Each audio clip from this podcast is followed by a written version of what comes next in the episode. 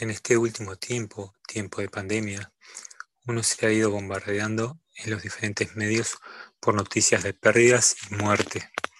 Seguramente muchos pasamos por diferentes tipos de duelos o pérdidas, cosas que teníamos a consideración y que ya no las tenemos, como por ejemplo un trabajo, un estudio, proyectos, una actividad, la salud o aún la pérdida de un ser querido. Hemos pasado la pérdida de la presencialidad en diferentes actividades, en poder visitar a un amigo, en encontrarse con alguien, en poder expresar nuestra fe en la comunión con los hermanos. Son cosas que nos pueden frustrar y nos pueden inquietar emocionalmente. Pero Dios me ha dado eh, paz y esperanza en este tiempo. Una de las cosas que me trajo seguridad y tranquilidad es el depositar la confianza en Dios. ¿Qué es confiar? Confiar es la creencia de que una persona será capaz de actuar de una manera esperada en una determinada situación o pensamientos. Es una actitud que concierne el futuro, en la medida en que este futuro depende de la acción de algún otro. La confianza es depositar una creencia sobre una conducta futura en el otro. Es una creencia o convicción que estima que una persona será capaz de actuar de una cierta manera frente a una determinada situación. Para que haya una confianza tiene que haber un conocimiento previo, una relación. Por ejemplo, yo sé que puedo confiar en tal persona porque la conozco y sé cómo actuar. Es decir, la confianza es la seguridad que tenemos de que una persona no nos fallará en el momento en que hemos puesto nuestras expectativas en ella.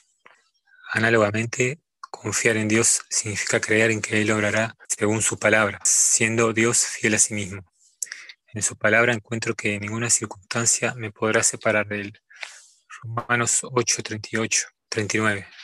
Por lo cual estoy seguro de que ni la muerte, ni la vida, ni ángeles, ni principados, ni potestades, ni lo presente, ni lo porvenir, ni lo alto, ni lo profundo, ni ninguna otra cosa creada nos podrá separar del amor de Dios, que es en Cristo Jesús, Señor nuestro. También sé que Dios, Él siempre estará conmigo. En Mateo 28, 20 dice lo siguiente, y les aseguro que estaré con ustedes siempre, hasta el fin del mundo. Confiar en Dios significa tener la convicción de que la presencia de Dios es efectiva en mi corazón ante cualquier circunstancia, que me provee paz para afrontar cada obstáculo que se presente ante cualquier desafío o meta.